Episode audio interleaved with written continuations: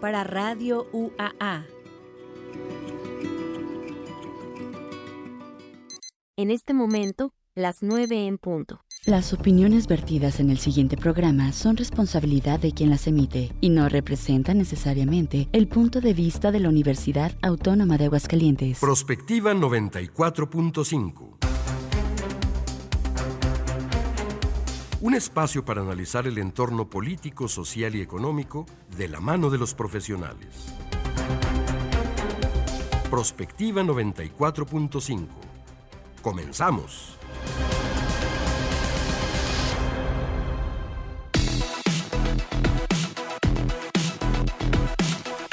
Muy buenos días. Bienvenidos a Prospectiva 94.5. Gracias por estarnos acompañando esta mañana de miércoles. Ya es mitad de semana.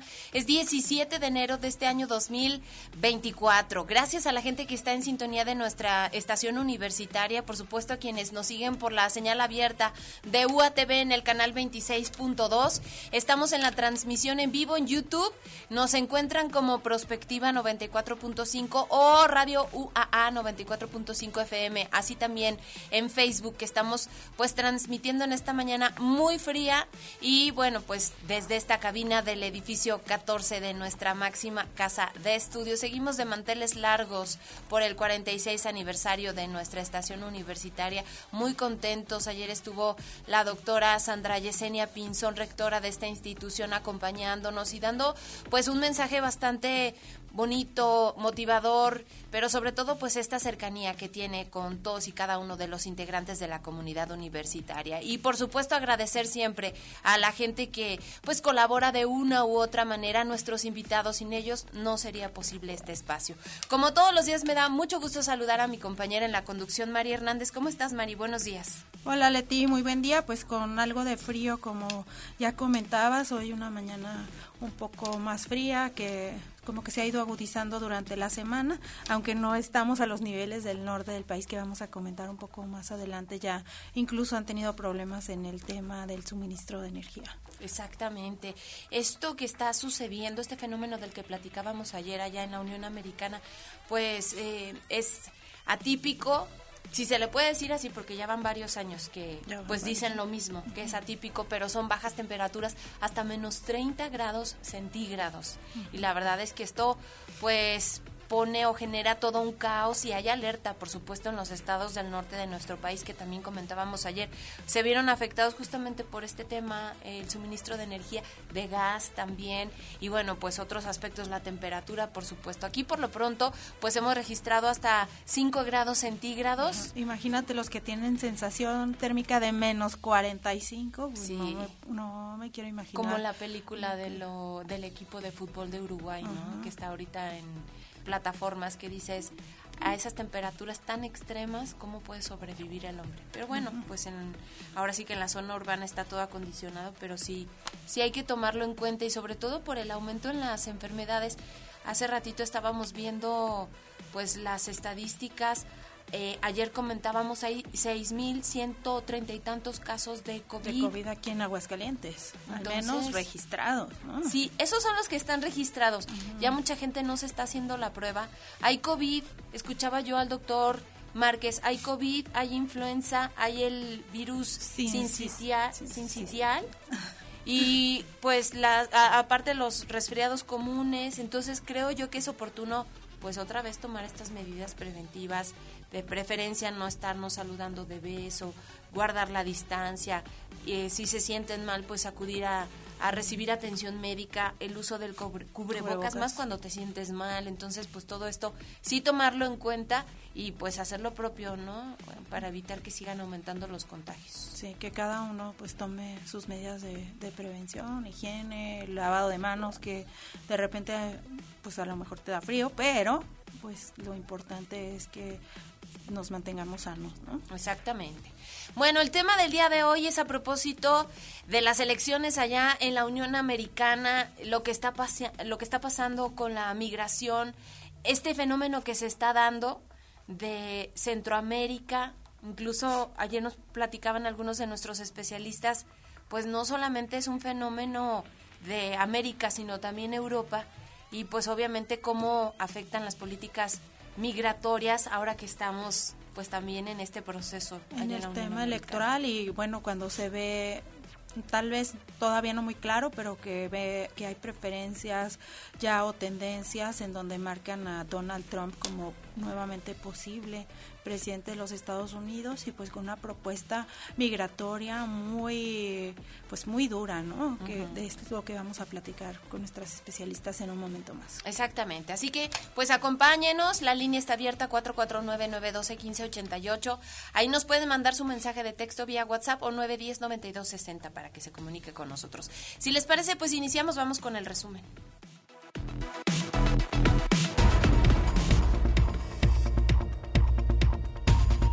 El día de ayer, la Universidad Nacional Autónoma de México, a través de su programa universitario de investigación sobre riesgos epidemiológicos y emergentes, aseguró pues que aún no ven un indicador de alarma por COVID en el país. Sin embargo, las enfermedades infecciosas continúan y realizan las siguientes recomendaciones, lo que ya platicábamos, el uso de cubrebocas al estar en lugares cerrados y con poca ventilación, evitar contagios de enfermedades respiratorias. Si tiene síntoma de alguna infección respiratoria, pues se recomienda permanecer en casa y extremar en caso de pertenecer a algún grupo de mayor riesgo de complicaciones, refuerzo de vacunas, por supuesto. En aulas, auditorios y sitios de reunión, procurar la ventilación, abrir puertas y ventanas, así como la higiene de las instalaciones. Todas estas recomendaciones, eh, recomendaciones se hacen justamente eh, por el aumento de casos. Veíamos la saturación de los hospitales, Mari, en Vemos todo aquí el país. en todo el país. Bueno, hay varios que están al 100% de su capacidad, no por ejemplo en el tema de camas con ventilador, pero sí en, ya en la ocupación general.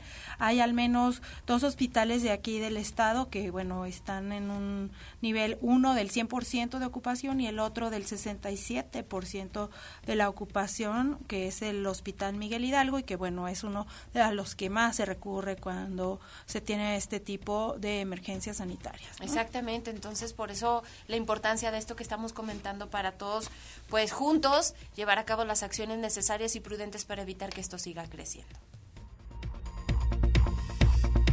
Y el Instituto Nacional Electoral acusó al gobernador de Nuevo León, Samuel García, de vulnerar los principios de neutralidad e imparcialidad en la elección. Le dio seis horas para bajar el spot en el que entrega unos tenis naranja al aspirante presidencial único de MC, Jorge Álvarez Maínez. La comisión de quejas ordenó al mandatario borrar de su cuenta de X y de cualquier otra plataforma el promocional con Álvarez Maínez en el que afirma que los del pasado se metieron con la generación equivocada. Una vez notificado, también tendrá 24 horas para bajar él o su partido espectaculares con su imagen. El personal de la unidad técnica de lo contencioso del INE dará seguimiento al cumplimiento de la medida cautelar y de incumplir se apercibirá al gobernador. Si nuevamente no atiende, se aplicará una medida de apremio que va desde una amonestación pública a una de cinco mil UMAS. Y bueno, pues yo creo que vamos a estar muy atentos no solamente a lo que pueda inmiscuirse en la elección el gobernador de Nuevo León, sino también otros actores y gobernantes de otras entidades y pues el mismo presidente que ya ha anunciado que no va a suspender su conferencia matutina, ¿no? Sí, lo único que señaló fue que iba a suspender pues entrega de apoyos, de hecho se están adelantando algunos, eh, entrega de obras, pero pues por ejemplo eso, y es el escaparate que utiliza el mandatario pues para estar Y del que- llevando los temas de la agenda y los temas políticos. y del que pues quieras o no todo el, el país está de alguna manera pendiente porque nos enteramos de una forma u otra de lo que se trató en ese espacio. Y bueno, el escritor acapulqueño José Agustín, considerado de culto por insertar en la literatura mexicana el habla, la estridencia y el ánimo rebelde de la juventud nacional, falleció a los 79 años en su hogar en Cuautla, Morelos. Desde hace unos años José Agustín se había visto orillado a un retiro más bien involuntario luego de que en 2009 cayera pues de un presidium de más de dos metros de altura en el Teatro Principal de Puebla, lo que le provocó fractura de cráneo, seis costillas rotas y una estancia de ocho días en terapia intensiva. José Agustín fue narrador, ensayista, dramaturgo, así como director y guionista cinematográfico, además de distinguirse como uno de los más importantes conocedores en México del rock y la cultura que se generó en torno a este pues eh, género musical. La crítica lo sitúa entre los escritores mexicanos que a más temprana edad revelaron su talento y sorprendió por la solidez de su estructura narrativa, la perfecta descripción de sus personajes y sus historias.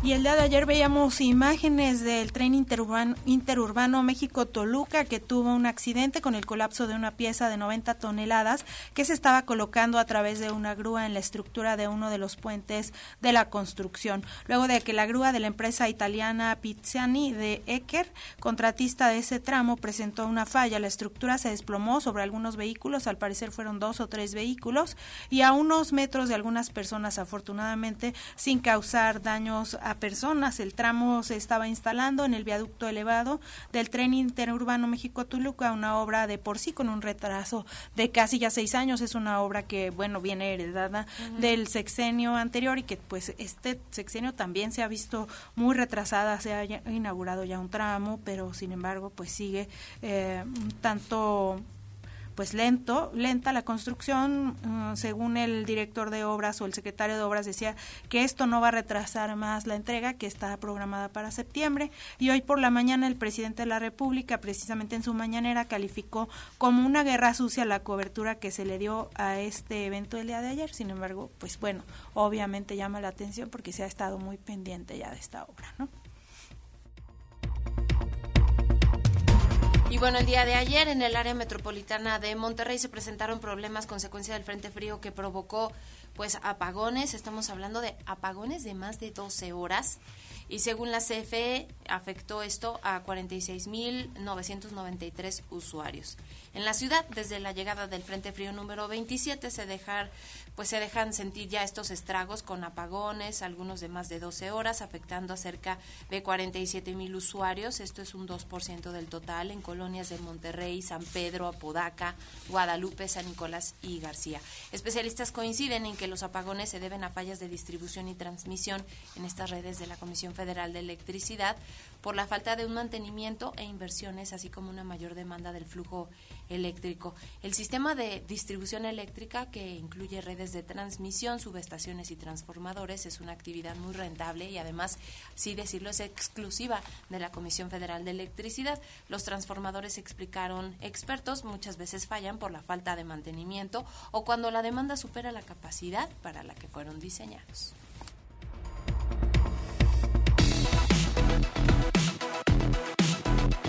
Comunícate al WhatsApp al 449-912-1588. Búscanos en Facebook como Radio UAA o en Instagram Radio UAA 94.5 FM.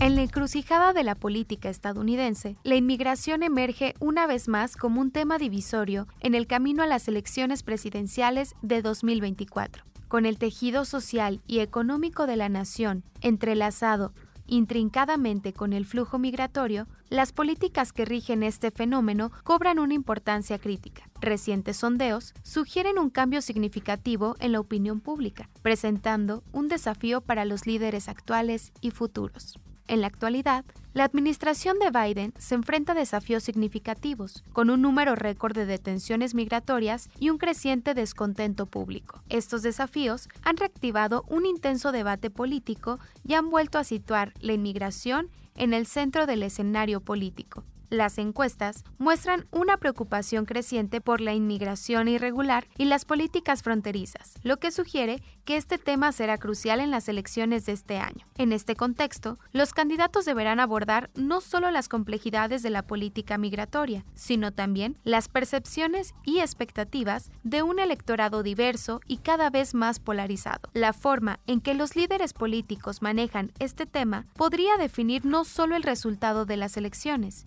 sino también el futuro de la política migratoria en Estados Unidos. La postura republicana sobre la inmigración se ha fortalecido en torno a la seguridad fronteriza y la reducción de la inmigración irregular. Por su parte, los demócratas, en su enfoque sobre la política migratoria, han defendido la necesidad de una reforma integral que conviene a la seguridad fronteriza, con un camino hacia la legalización para los inmigrantes indocumentados. En las elecciones de 2024, la política migratoria se perfila como un tema de gran importancia, capaz de influir significativamente en el resultado. Los candidatos enfrentarán el desafío de presentar propuestas que aborden a las preocupaciones de seguridad fronteriza y, al mismo tiempo, respeten los derechos humanos de los inmigrantes. La polarización actual en torno a este tema sugiere que las posturas adoptadas podrían ser decisivas para captar o perder sectores clave del electorado. Como una sociedad cada vez más consciente de las implicaciones humanas y económicas de la inmigración, es probable que los votantes busquen soluciones equilibradas y pragmáticas. En perspectiva, y de la mano de nuestros invitados, hoy analizaremos el impacto de la política migratoria en las elecciones y cómo esto dependerá de que los candidatos logren abordar este complejo tema, equilibrando seguridad, humanidad y las necesidades económicas de la nación.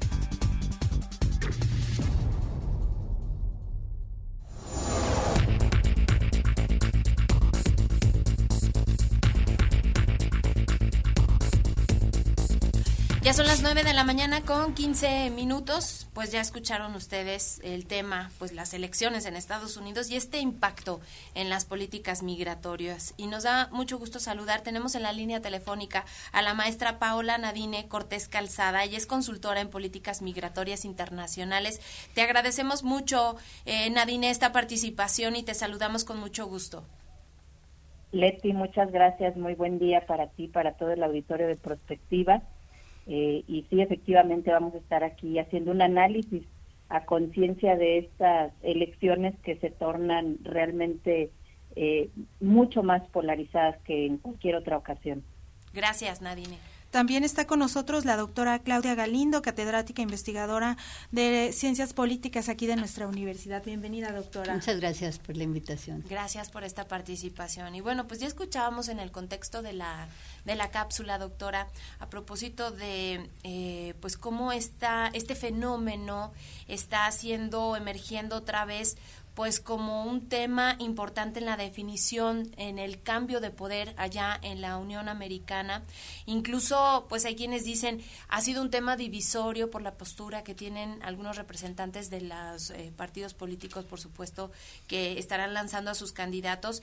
Y bueno, yo quisiera, eh, pues en un principio, el contexto, ¿no?, de todo esto de su parte. Bueno, em, como señalaba la maestra que, que está en en el teléfono, en realidad es un fenómeno complejo porque tenemos elecciones en México y elecciones en Estados Unidos. Los migrantes como personas vulnerables son siempre un botín político. Quien no tiene nada, obviamente, es botín de todos los intereses políticos. Y además tenemos eh, una política que no ha sido realmente definida con claridad, una agenda que permite una migración ordenada. Eh, y esto a mí me parece, y es un poco polémico, pero me parece que el tener un, un susto ante la posibilidad de que Trump vuelva a asumir el poder es lo no, no digo que es lo menos relevante, pero realmente si vemos lo que ha sucedido también en la administración de Biden, eh, tenemos poca claridad sobre el tema, ¿no? Eh, ahí, obviamente, la radicalización de derecha, que es un fenómeno mundial, no es eh, nada más privativo de los Estados Unidos. Eh, una de sus principales lemas es el no a la migración, ¿no? Pero a la vez tenemos una realidad que sobrepasa porque la migración es un fenómeno que no va a parar, que va a aumentar y que incluso tiene eh, ahora tintes climáticos agregados a los políticos, a los económicos, a los sociales, a los culturales eh, tenemos también éxodos que son ya ahora por factores del, este, cambio climático. Entonces, realmente eh, se tiene que tener una agenda ordenada y eh, como un tema prioritario y no nada más de uso político en los periodos coyunturales, ¿no? Creo que, como usted decía, eh, tampoco el gobierno de Biden ha sido muy claro con respecto a estas políticas y además eh, vemos otro fenómeno que creo que eh, que creo que está afectando a la migración y que es la seguridad, ¿no? tanto en los países expulsores como en los países de tránsito. Muy cierto, yo creo que realmente aquí son muchos los, los temas que, que se cruzan pero realmente el dejar que el flujo sea aparentemente, porque, ojo, eh, siempre parece como un fenómeno espontáneo. y una decisión individual. Y ese es el, principal error, concebir la migración como una decisión de rational choice, ¿no? De, de, una persona individual que toma eh, la decisión. Creo que ese es eh, un error. Me parece que eh, siempre hay intereses detrás y, que los flujos se mueven también en función de esos intereses y por supuesto la seguridad es uno de ellos. Los migrantes no están teniendo condiciones ni en su lugar de origen ni en el lugar al que van tenemos un, problema serio, porque, por ejemplo, eh, también México tendría que tener una agenda diplomática fuerte con Estados Unidos para poder, eh, es un, obviamente un fenómeno bilateral y binacional, y en el caso de López Obrador, con la administración Trump vimos un repliegue, ¿no? Porque obviamente Trump estaba encima del gobierno mexicano dictando la agenda y hubo como un repliegue. Ahora con Biden hemos visto que tiende a, darse, a voltear para otro lado el gobierno mexicano, pero lo que ha propiciado esto son unos flujos desordenados.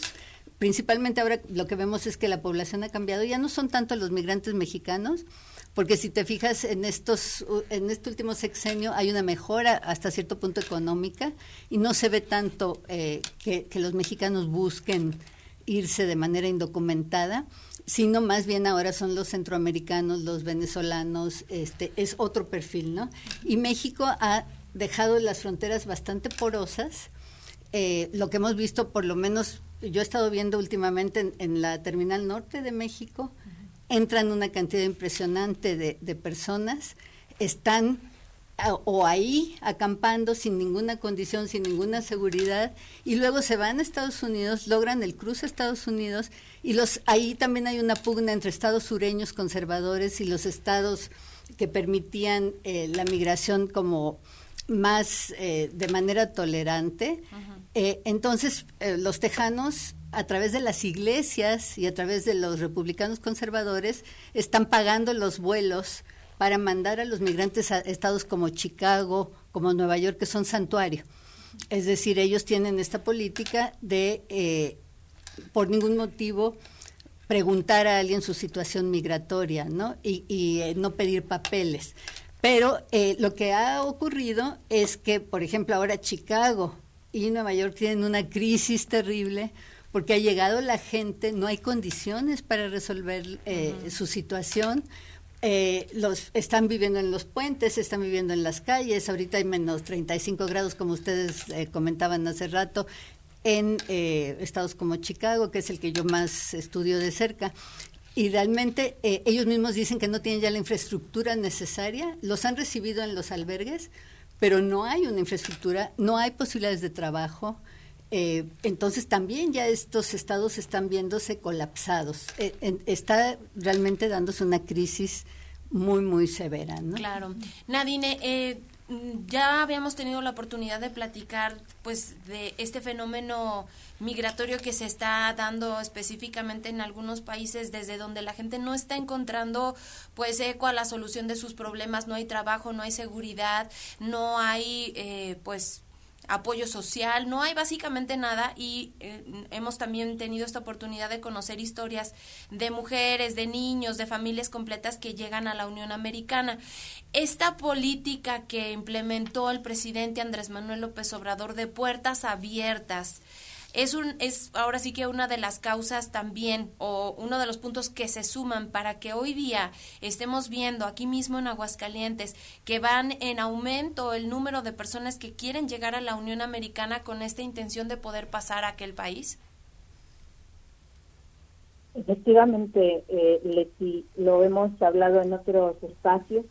El discurso en 2018 del presidente Andrés Manuel López Obrador siendo el presidente electo en ese momento, fue un discurso de política migratoria laxa, totalmente abierta, eh, un país de puertas abiertas que iba a brindar protección humanitaria a las personas migrantes, pero además de esta protección humanitaria, pues les, les estaba asegurando eh, la no devolución para aquellos que se encontraran en alguna situación muy peculiar, el caso de los migrantes refugiados. Entonces, sin duda, creo que esto fue un incentivo tremendo para la formación de esas primeras caravanas que vimos eh, ingresar a nuestro país y efectivamente, como lo dice la doctora, todas las fronteras, no existe una sola frontera eh, que no sea porosa. La única diferencia es cómo se gestiona esa, esa frontera, ¿no? Y para el caso de México, Estados Unidos, pues definitivamente creo que hay que voltear a ver dos cosas. Primero, eh, es sumamente importante lo que lo que comentaban en la cápsula de inicio, el, el contexto histórico y el contexto actual del tema migrante. Eh, y para el caso de la política migratoria en Estados Unidos, ha sido históricamente un fiel reflejo de las tensiones sociales y económicas del país. Desde la apertura de fronteras a principios del siglo XX hasta las políticas más restrictivas de las últimas décadas, la inmigración ha evolucionado en una respuesta a los cambios políticos y a las demandas sociales. Lo podemos ver hoy por hoy. Eh, en la administración de Biden se enfrentan a desafíos realmente significativos en torno a las migraciones, con un número récord en detenciones migratorias. Tan solo en, el, en los primeros ocho meses del año 2023, por México atravesaron alrededor de 144 eh, países diferentes de, de, origen de estas personas migrantes, 144 países, es decir, anteriormente se centraba en, el Triángulo Norte, ¿no? Que es El Salvador, Guatemala, Honduras. Ahora se creció enormemente porque se va todo lo que es Latinoamérica, eh, países del, del, Caribe, pero también eh, hemos encontrado migrantes africanos, migrantes asiáticos, Así que esto se va diversificando y tiene que ver con diferentes teorías. Yo coincido con la doctora, no se puede creer que es una decisión individual únicamente cuando tenemos, eh, por ejemplo, una teoría que se llama push-pull, que es una teoría macroeconómica de las migraciones, donde indica que por un lado tienes factores que te orillan o que te impulsan a salir de tu país, como bien lo mencionaba Leti, el tema de seguridad es uno de ellos, el tema del cambio climático es otro de ellos, el tema de las eh, catástrofes que están vinculadas al cambio climático, a la seguridad y por supuesto también el tema económico, pero por el otro lado, y ahora las guerras también, y por el otro lado tenemos factores que atraen a esas personas, es decir, países que tienen mayor seguridad, países que ofrecen esta eh, documentación para personas, al menos de manera temporal, como lo hizo Estados Unidos al inicio de la administración Biden con un TPS, con una clase de permiso que les permitía ingresar y estar con un estatus legal durante los primeros dos años. Entonces, partiendo desde ahí, creo que ambos presidentes gestaron esta gran crisis. ¿Qué tanto vamos a ver este año un cambio en las decisiones del gobierno, por ejemplo, cuando estamos en medio de un de un tema electoral, de una contienda política, o vamos a ver que el gobierno sigue volteando hacia otro lado? Bueno, yo pienso que ahorita eh, no es tanto que se establezca una agenda, la agenda se establecerá en la medida de quien resulte triunfador tanto en México como en Estados Unidos. Lo que sí es predecible es que haya mayores crisis, eh, movilizaciones de caravanas, eh, y bueno, aunque esto yo sostengo que hay una, una, crisis permanente, ¿no? También ha contribuido, además de lo que señala la, la maestra, eh, ha contribuido también el hecho de que la figura de refugio y de asilo, que estaban eran como la bandera eh, para el gobierno de Estados Unidos, se ha burocratizado tanto que la gente tarda muchísimo y, y, tiene muchas dificultades para obtenerla y entonces esto también los coloca en los márgenes y en la precariedad, ¿no? Yo creo que ahora eh, es sí creo que va a haber mayores eh, caravanas y éxodos, visibilidad. No quiere decir que no siga ocurriendo, ojo, yo creo que eh, ha estado pasando todo este tiempo y es, como señalaba la maestra, parte de, de, un discurso que no tuvo un plan, ¿no? Es muy fácil decir política de, este, puertas abiertas cuando no hay una infraestructura, cuando no hay una agenda, cuando no hay instituciones que se estén dedicando a eso, ¿no?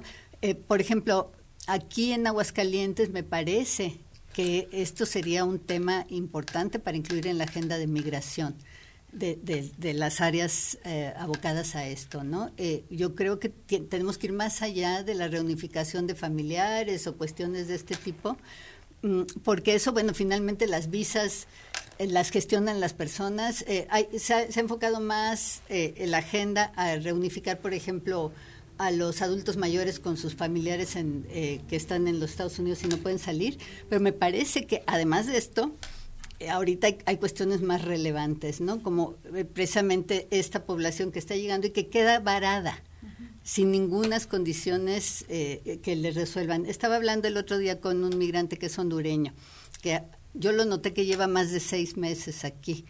En, los altos eh, y vendiendo dulces, etcétera. Y le pregunté que por qué estaba aquí y me dijo que ellos venían de tránsito y su esposa se puso grave y la tuvieron que hospitalizar aquí en Aguascalientes, la atendieron, los, el hospital les ha dado todas las condiciones, pero ellos tienen ocho meses varados aquí.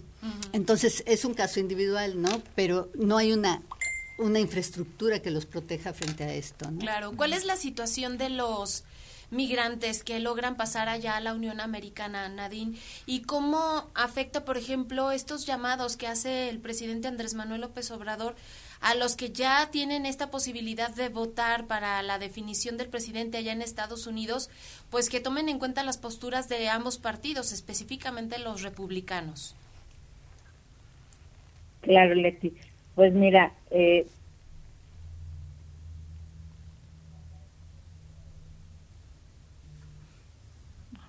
parece que tenemos un problemita. Te vamos a volver a, a marcar porque no estamos escuchando. Te vamos a marcar y los invitamos a ustedes para que participen con nosotros en el 449-912-1588 para que puedan hacernos llegar sus mensajes y si pueden opinar del tema se los agradecemos mucho. Son las 9 de la mañana con 31 minutos. Hacemos una pausa, regresamos con más. Prospectiva 94.5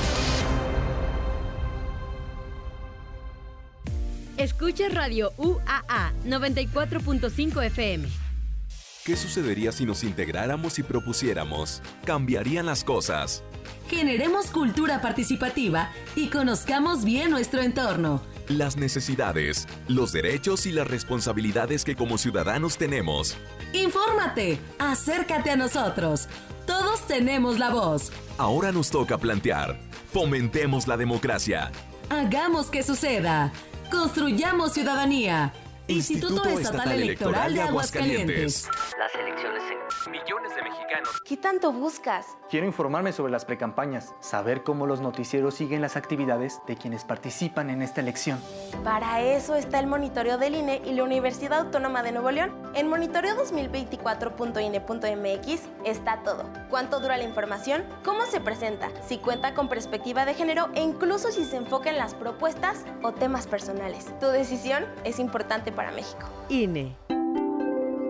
Habla Claudia Sheinbaum. La educación pública transforma personas y países. Por ello, como jefa de gobierno, le dimos beca a todas y todos los estudiantes de escuela pública. 294 pilares con educación, cultura y deporte gratuitos. Siete preparatorias nuevas, 40 mil jóvenes estudiando preparatoria a distancia. Dos universidades con 50 mil jóvenes. Todo gratuito, porque la educación es un derecho y se cumple cuando hay honestidad, resultados y amor al pueblo. Claudia Sheinbaum, presidenta, precandidata única de Morena. Mensaje dirigido a militantes, simpatizantes y Consejo Nacional de Morena. Habla Xochil Galvez. Imagínate vivir sin miedo. Imagina disfrutar cada tarde y cada noche. Imagina poder abrir tus puertas. Imagina vivir sin rejas. Imagina poder despertar con una sonrisa todos los días, sabiendo que nada ni nadie podrá robarte la paz. Imagina más. Tú mereces más.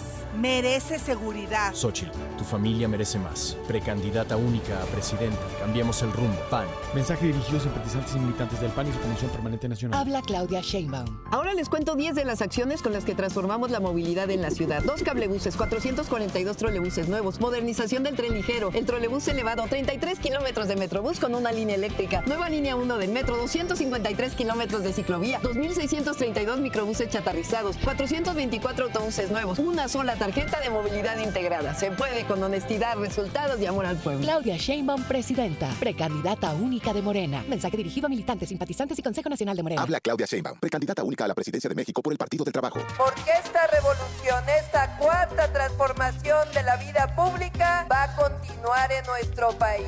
Que siga la 4T. Mientras unos hablan de lo nuevo y otros de lo viejo, nosotros continuamos con lo bueno. Más estudiantes con becas, apoyos para madres solteras, nuestros adultos mayores sin hambre. Nunca voy a traicionar a nuestro movimiento ni al pueblo de México. Claudia Sheinbaum, presidenta, precandidata única. Mensaje dirigido a militantes y simpatizantes del Partido de Trabajo. PT es 4T. La muerte en un polvo que viaja desde el profundo oriente. Que te deja bruja nomás al sentir caliente. Puñado de pastillas se va la vida.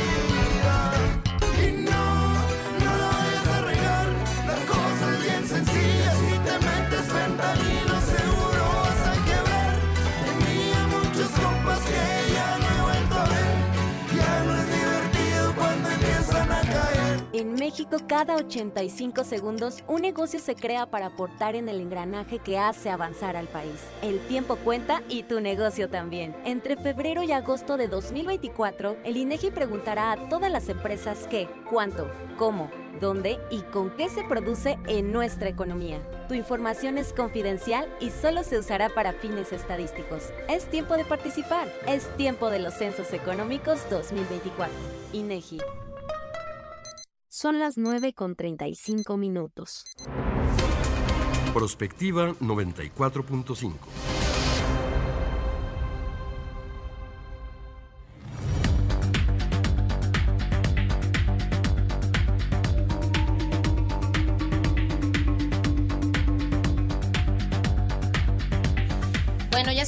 9 de la mañana con 36 minutos. Estamos tratando de contactar otra vez a Nadine Cortés y pues yo quisiera aprovechar su participación aquí, doctora, para ver si usted nos puede dar su perspectiva de esto que le, que le preguntaba justamente antes de la, de la pausa, estos mensajes que da el presidente de la República, Andrés Manuel López Obrador, a propósito de pues tratar de influenciar el voto de aquellos connacionales que ya tienen una estancia legal, que tienen oportunidad de participar en el proceso electoral allá en la Unión Americana y cuál es la condición de esta gente que vive allá que tanto estarán de acuerdo pues con estos mensajes que da nuestro presidente.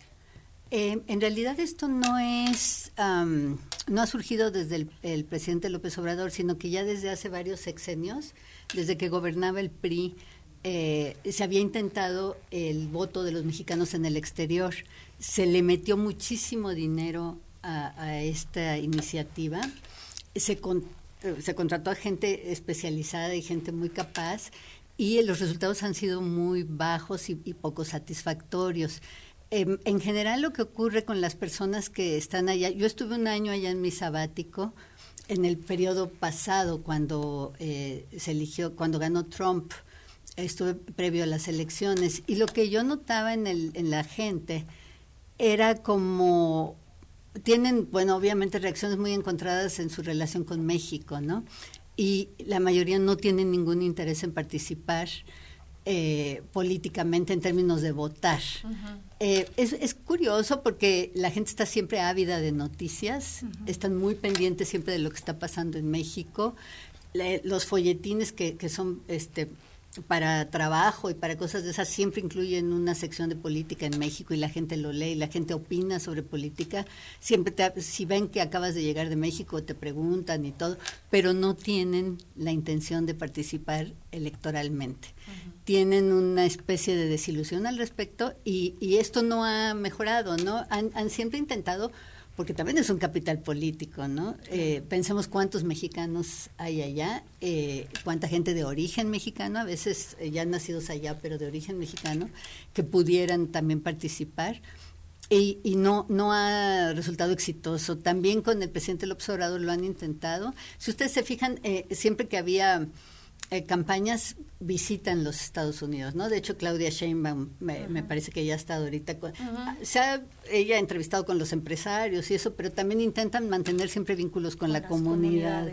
Ajá, eh, y siempre lo incluyen dentro de la agenda, así como es un recorrido nacional, también es internacional, eh, pero en, en zonas clave de los Estados Unidos pero no han logrado eh, éxito con esto del voto de los mexicanos en el No hay exterior. eco. Y tenemos en la línea telefónica A Nadine le ibas a preguntar.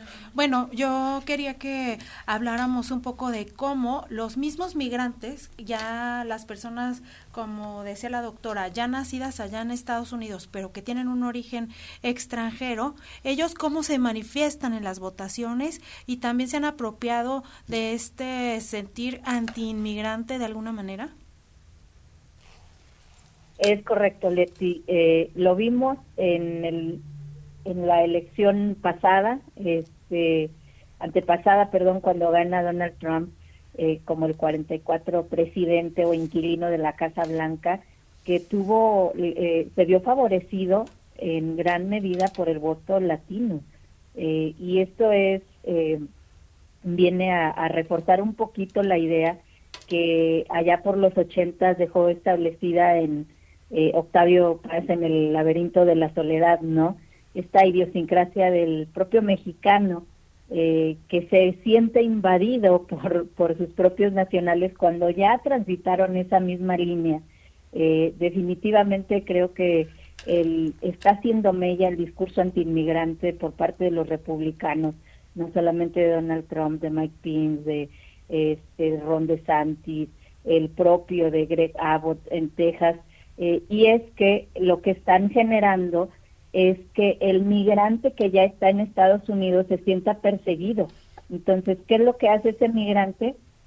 Pues optar por una política restrictiva. Dicen, ¿sabes qué? Gestiona la crisis en frontera, regresa a los que ya están para que me dejes en paz a mí. Ese es el efecto, es una psicosis. El, el, el verdadero efecto de Donald Trump en su gestión fue una psicosis, porque hubo inclusive menos deportaciones que en el periodo de Obama está habiendo más deportaciones hoy por hoy con Biden y está habiendo muchísima mayor este, crisis de seguridad en fronteras en el gobierno de Joe Biden que en el gobierno de Donald Trump. Entonces, realmente eh, creo que el persuadir desde el discurso, como lo hizo Donald Trump, que decía, ni vengan, no vengan, no los vamos a aceptar, no vengan, no van a ingresar, no les vamos a dar un permiso, al parecer sí causa eh, un poco de conciencia en las personas migrantes antes de salir de su país, ¿no? Y únicamente salen aquellos que están en una situación o en condiciones que son insostenibles, cuestiones como eh, Venezuela, que la población en general ha perdido alrededor de 17 kilogramos eh, de manera generalizada y entonces ahí ya no tienes alternativa, ¿no? No se trata de una mejor vida, sino de sobrevivir. En esos casos, pues el discurso realmente no, no hace mella porque ellos están tratando de sobrevivir.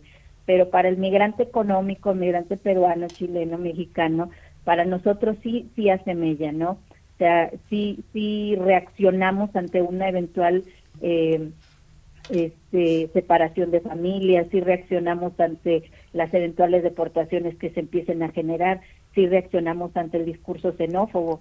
Entonces, creo que el migrante que ya está establecido en Estados Unidos sí tiende a irse más por el discurso republicano de no dejen entrar más para que yo pueda conservar pues los privilegios entre comillas que tengo al día de hoy. Estamos hablando de la, de la cuarta diáspora más grande a nivel global, la de los mexicanos en Estados Unidos. Entonces, eh, creo que, que va por ahí, que sí está siendo eh, un tema relevante para los migrantes hoy por hoy en Estados Unidos y como lo mencionaba la doctora, ¿no? El tema de los procedimientos migratorios, el procedimiento administrativo para determinar la condición de refugiado en Estados Unidos es tan letal como lo es en México. Son procesos que son sumamente eh, aletargados, pero también están marcados y están fomentados esos letargos por la eh, no incapacidad, pero más bien la, bueno, sí, la incapacidad operativa, es decir, ya se vieron rebasadas las solicitudes respecto del personal que se tiene asignado para resolverlas. En México lo vemos. Para entender cuál es la política migratoria, siempre hay que irnos al recurso, ¿no? Siempre lo digo, no es discurso, es recurso, porque el discurso es humanista y es de bienvenida, pero el recurso está enfocado en la securitización y en la criminalización del migrante. Por eso tenemos a la Guardia Civil extendida en las rutas migratorias, bajando a los migrantes del tren sin respetar un procedimiento administrativo, dejando a los niños a la intemperie, no dejando a las mamás bajar sus pertenencias del tren, dejándolos constantemente. Y por el otro lado, tenemos el presupuesto designado a la Comisión Mexicana de Ayuda a Refugiados disminuido año con año.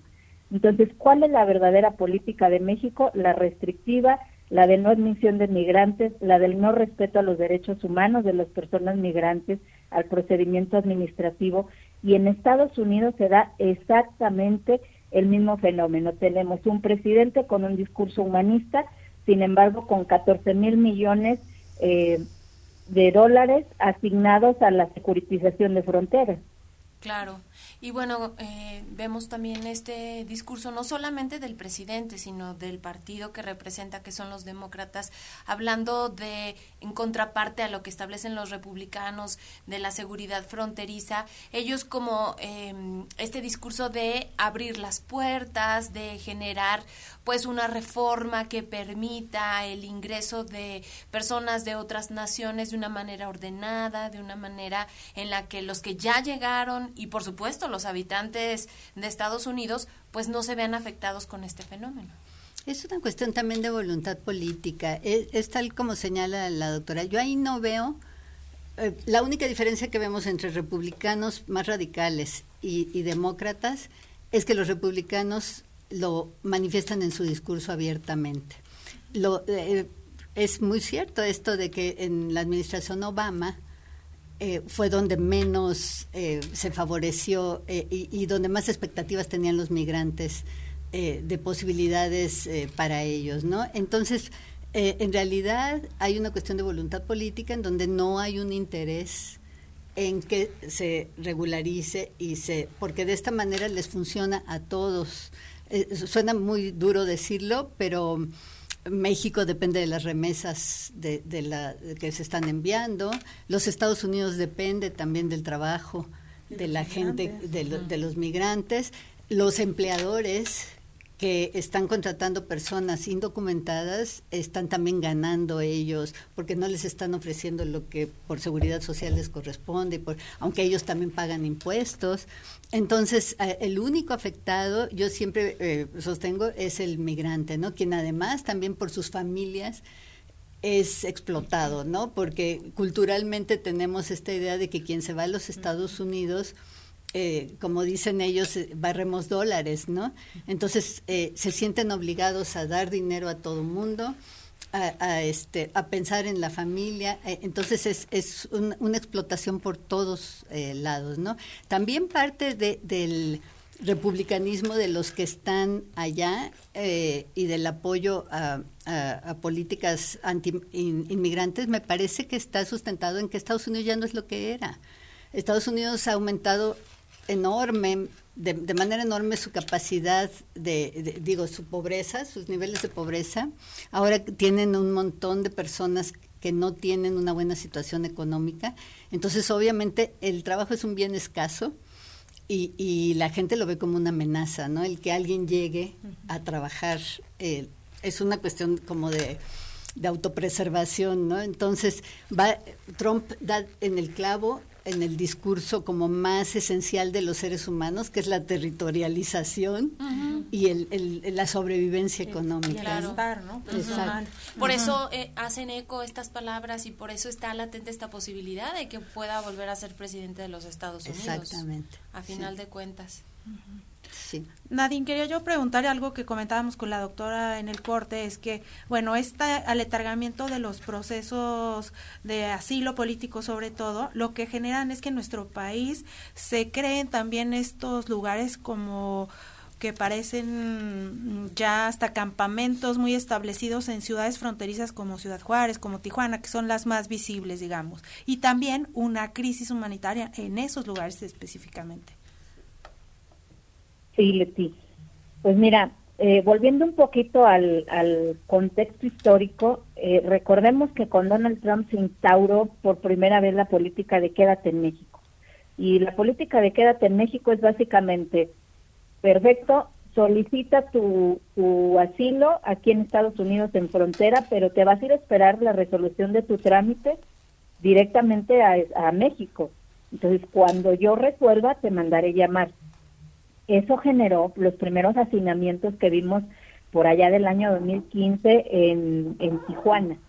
Eh, pero ahora se ha generalizado en los cinco estados fronterizos y es que la nula gestión de las migraciones, entendamos que hoy por hoy en Estados Unidos y en México no se gestiona la migración, se frena, se repele la migración. No es lo mismo eh, poner una barrera, porque hoy por hoy tenemos un muro humano, tanto en la frontera de México y Estados Unidos como en nuestra frontera sur, militarizada, que no gestiona, es decir, no escucho, no, no hago una distinción del flujo migratorio, no vienen el migrante económico, pero también viene un migrante perseguido que si lo retorno puede perder la vida.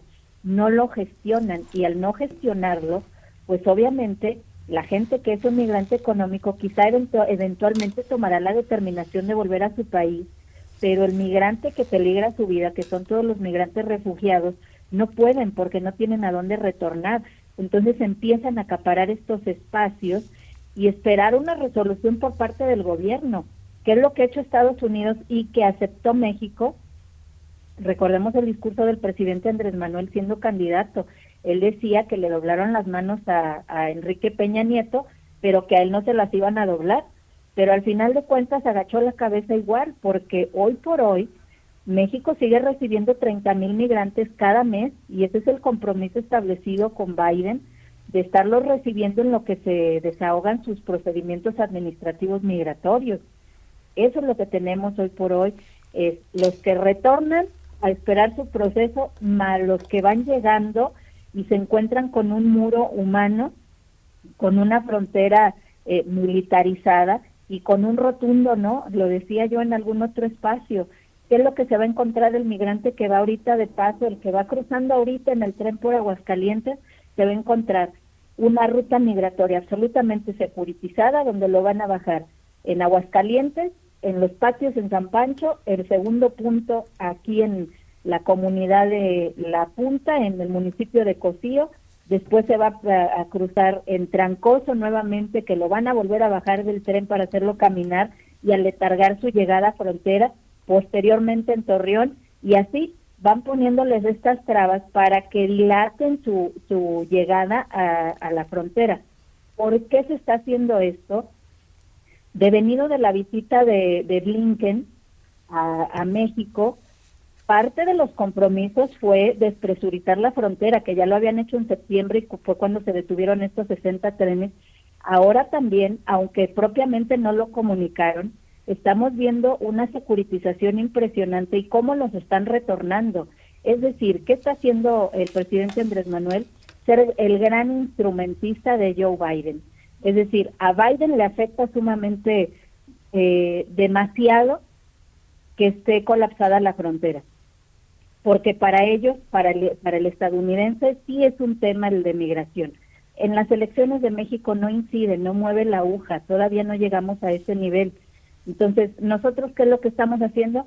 Agarrarlos y regresarlos para despresurizar la frontera y ayudarle a Biden a ser un candidato viable, porque una de sus grandes crisis, la gran crisis de su gobierno ha sido migratoria. Así es. ¿Qué tanta presión social tendría que haber o si de parte de los mismos partidos de allá de Estados Unidos, pues realmente se le da importancia o sería prioritaria el tema de los el respeto de los derechos humanos de estas personas que están intentando cruzar. En la definición de propuestas que la gente entienda, obviamente, y que tome una decisión al momento de, elegir qué tanto podrá darse así. Eh, a, ti, doctora. Ah, bueno, yo siento que también están organizaciones de derechos humanos involucradas. Eh, hay, hay, muchísimas ONGs que están tratando de hacer trabajo al respecto, pero la realidad es eh, supera muchísimo, ¿no? Eh, estamos viendo un cambio sociocultural general. Yo diría que ya no solo las fronteras, sino también, por ejemplo, en Ciudad de México ya hay colonias enteras que están teniendo un cambio de perfil, donde los eh, migrantes se están quedando, por ejemplo, Tláhuac, que es un caso, otras eh, alcaldías eh, han empezado a cambiar su perfil, ¿no? Entonces, em, siento yo que sí estamos ante un escenario, como decía Bauman, de las vidas desperdiciadas, ¿no? De estados que no han podido garantizar, el, el mínimo papel del Estado, ¿cuál es? Garantizar la seguridad a sus gobernados, ¿no? Entonces no lo están garantizando ni los estados expulsores ni los estados presuntamente de, asimilación, ¿no? Entonces, eh, hablar de derechos humanos, obviamente está siempre esta presión porque migrar es un derecho humano. Eh, tenemos eh, ese derecho humano fundamental de, movernos, ¿no? Movernos hacia donde estemos en mejores condiciones. Esto ha sido histórico.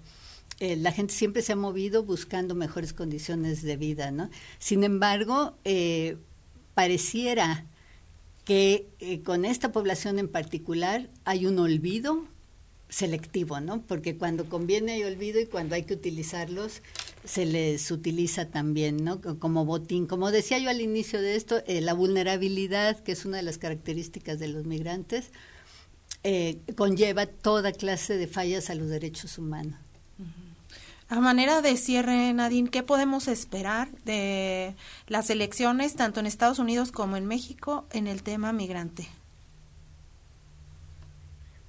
Pues eh, como una reflexión final eh, del lado de las elecciones de Estados Unidos, eh, yo creo que la política migratoria se perfila como un tema de gran importancia que es capaz de influir significativamente en los resultados. Los candidatos enfrentarán el desafío de presentar propuestas que aborden las preocupaciones, por un lado, de la seguridad fronteriza, pero al mismo tiempo que respeten los derechos humanos de los migrantes, es decir, establecer un equilibrio. La polarización actual en torno a ese tema sugiere que las posturas adoptadas podrían ser decisivas para captar o perder sectores claves en el electorado. Entonces, con una sociedad cada vez más consciente de las implicaciones humanas, pero también económicas de la migración, probable que los votantes busquen soluciones equilibradas y pragmáticas. En última instancia, el impacto de la política migratoria en estas elecciones dependerá de cómo los candidatos logren abordar eh, la temática que es sumamente compleja y tienen que equilibrar seguridad, humanidad y las necesidades económicas de la nación. Claro. Tenemos un mensaje de una persona que se comunica con nosotros. Dice, esas caravanas de migrantes ya no pararán en todo el mundo. La migración es el costo, realidad y sacrificio que de alguna manera tendrán que enfrentar los países con mayor calidad de vida, que muchos de estos pues lo han conseguido por su historial de conquista, invasión, exterminio, colonización, robo de territorio, abuso, racismo, etcétera, acumulando, no compartiendo ni redistribuyendo sus bienes y ganancias, provocando en países una desigualdad, inequidad, injusticia, miseria, etcétera. Lo más grave en algunos casos, pues hasta la muerte. La migración es de alguna manera la revancha y la invasión en el devenir de la historia. Gracias a esta persona por participar con nosotros. Y doctora, ¿qué esperaríamos de las elecciones en México? Realmente, como dice Nadine, no tiene todavía, eh, digamos, un punto importante en la agenda nacional el tema migratorio a, nivel república. Bueno, yo, yo siento que, que sí ha habido una agenda en México que, es histórica, que mm, a veces va un poco retrasada respecto a la realidad. La, realidad va superando eh, y, como que el, la política de Estado va siempre un poco más atrás. Yo creo que sí se va a incluir. Eh, me parece que es fundamental. Hasta ahorita yo no lo he visto en las campañas porque están más centrados en la seguridad interna, están más centrados en lo que el elector promedio de México pudiera eh, desear, ¿no? Ahorita eh, los candidatos más fuertes están enfocándose en ese sector, pero en algún momento tiene que salir esta agenda porque está realmente eh, pendiente y, latente, ¿no? Yo pensaría que de ganar, de tener continuidad en, en, en México, seguiremos desafortunadamente viendo más de lo mismo que hemos visto hasta ahora no creo que haya un cambio, ojalá me equivoque. Eh, y, pienso que, tiene altas probabilidades de que tengamos un gobierno de continuidad, ¿no? Entonces, no veo yo cómo podría cambiar. Ojalá y sí sea este una de las eh, aspectos prioritarios. ¿no? Ojalá que así sea. Doctora, pues muchísimas gracias. No, a esta ustedes y felicidades por su aniversario Gracias. y por su programa. Muchas gracias, Nadine, también a ti muchísimas gracias. Al contrario, Leti, muchas gracias, doctora. Un placer y felicidades por el aniversario. Gracias, gracias por esta participación y por compartir, por supuesto, toda esta información y estudios que ustedes están haciendo de este fenómeno. Gracias también al equipo de producción. Nosotros nos vamos. Mari. Nosotros nos vamos. Mañana pues vamos a tener también un tema interesante para hablar de los trabajadores, del acceso a la vivienda, entre, entre otros aspectos. Así es, los esperamos en punto de las 9 de la mañana. María Hernández, Leti Medina, les deseamos que tengan un excelente miércoles. Prospectiva 94.5. Un espacio para analizar el entorno político, social y económico de la mano de los profesionales.